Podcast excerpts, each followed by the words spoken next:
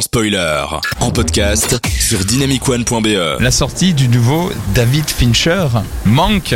Et quoi de mieux que de demander à FX d'une une analyse pointue et complète de ce merveilleux film. En tout cas, la bande-annonce faisait rêver.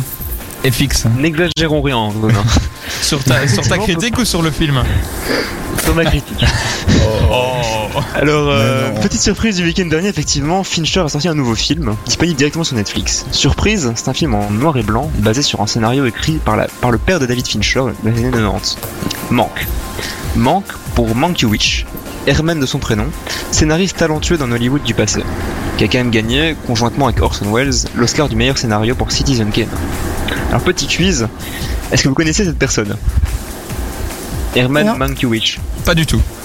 Honnête. Celui qui a écrit Citizen Kane Tout à fait. Bien vu. Mais écoutez, moi non plus, je le connaissais pas. Et pourtant, il a contribué à des très grands films de l'époque, tels que Autant n'importe le vent ou Le Magicien d'Oz.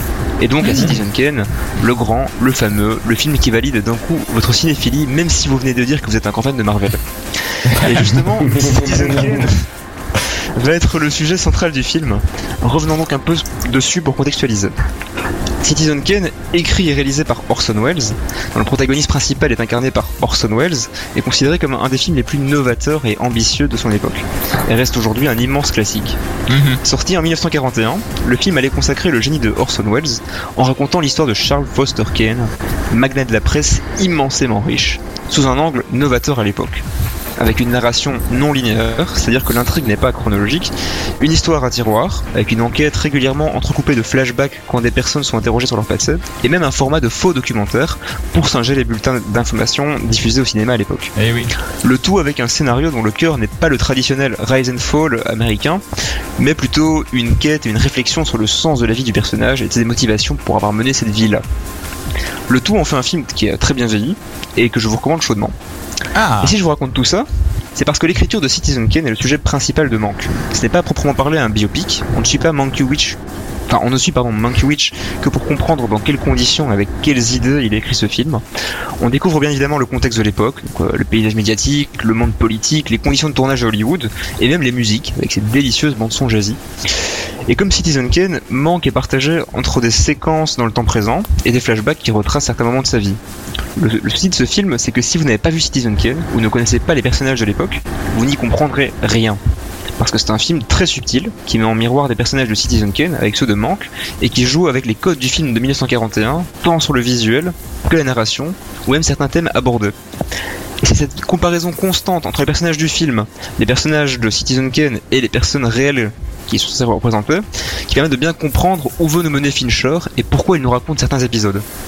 On peut même dire que le choix de Fincher de produire son film avec Netflix est significatif, parce qu'il est peu probable qu'un film en noir et blanc, assez proche d'un biopic sur un scénariste hollywoodien à moitié oublié, il faut le reconnaître, euh, du grand public, ait été vendeur pour les gros studios. Tout ça alors que le film ne montre pas l'Hollywood de l'époque sous son euh, meilleur jour et a finalement pour objectif de réhabiliter Herman Mankiewicz et de rappeler son rôle essentiel dans la création du chef-d'œuvre qu'est Citizen Kane. donc presque un peu docu. Netflix se pose...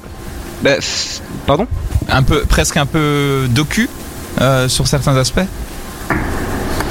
Presque, c'est vrai, mais sauf qu'il y a quand même un sens de la réalisation, bah, comme dans Citizen Kane en fait, qui se veut être Mhm. un faux docu. euh, Il y a quand même du cinéma là-dedans, bien sûr. hein. Mhm. C'est- C'est pas du tout tourné comme un documentaire euh, Arte, ça, Ouais. c'est sûr. mais, mais du coup, Netflix, euh, avec ce film, se pose encore une fois, comme euh, par la même occasion, en sauveur des auteurs-réalisateurs, en leur fournissant la liberté qu'ils n'ont plus dans les studios, puisque du coup, vient de dire, avec un sujet pareil, avec un traitement pareil, avec un film aussi exigeant qui vraiment euh, nécessite de, connaître vraiment euh, l'histoire du cinéma pour comprendre le film de, maintenant, je suis pas sûr que ça aurait fait euh, un grand carton en salle. Il y a même que ce soit vraiment le un film qui vit le, public général de, Netflix en fait. hein. Plus un film pour moi de, prestige pour Netflix et qui effectivement n'aurait peut-être pas pu exister sans eux. Et du coup, c'est un film très intéressant, mais j'aurais vraiment du mal à le conseiller à tout le monde, tant il me semble essentiel de bien s'enseigner ou de voir Citizen Kane afin de pouvoir l'apprécier.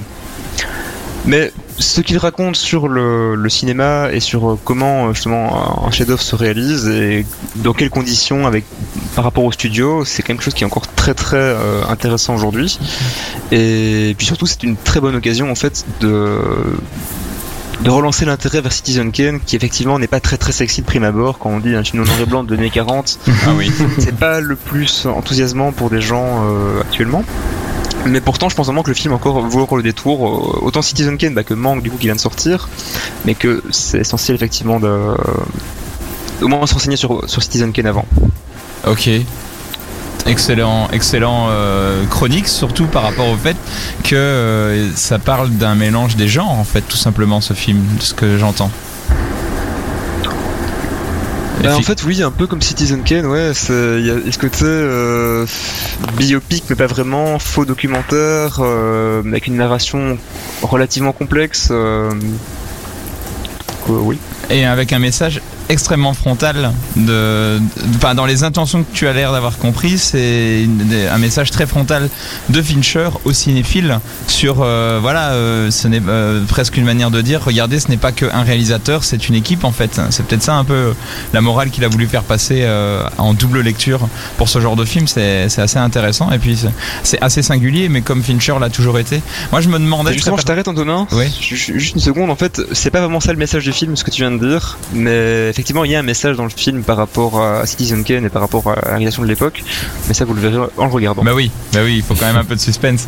Mais euh, moi j'avais une petite question, mais peut-être euh, il ne faut pas y répondre. Est-ce qu'il y a toujours cette, euh, cette mise en scène euh, presque clinique avec des plans très travaillés, très beaux, très propres, très symétriques, comme Fincher nous a déjà habitués dans son cinéma?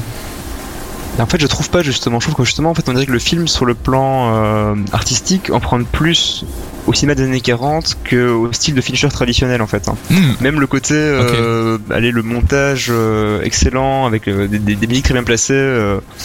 là, bah, les musiques sont bien incorporées, mais c'est pas du tout le même type de montage, quoi. Ok. C'est- c'est- c'est- donc c'est une nouvelle proposition que nous fait Fincher. Théo, je ne te demande même pas si tu vas vouloir le voir. Je pense que tu l'as peut-être déjà vu, mais en tout cas, c'est Fincher. Je sais que tu es un inconditionnel. Exactement, non, je l'ai pas encore vu, mais euh, c'est sur ma liste. Et, mais euh, là, euh, avec ce que FX nous a dit, je pense que je vais d'abord euh, regarder Citizen Kane, enfin le revoir et me plonger dedans pour mieux en profiter. Sur ta liste des, des, des millions de films à voir après la liste des 100 films à voir avant de mourir. Ouais, c'est ça. Donc dans 10 ans, je regarderai ce film de Fincher.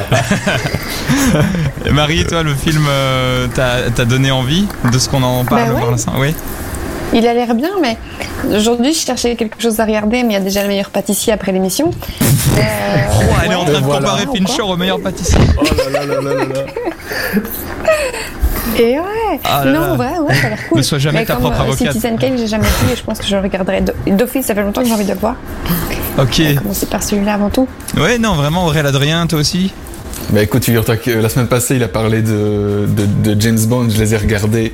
Et ici, il a parlé de. Voilà, donc je, je pense que je vais regarder aussi. Hein. Ah. FX, c'est un peu ton Aurel, influenceur. mon plus grand fan.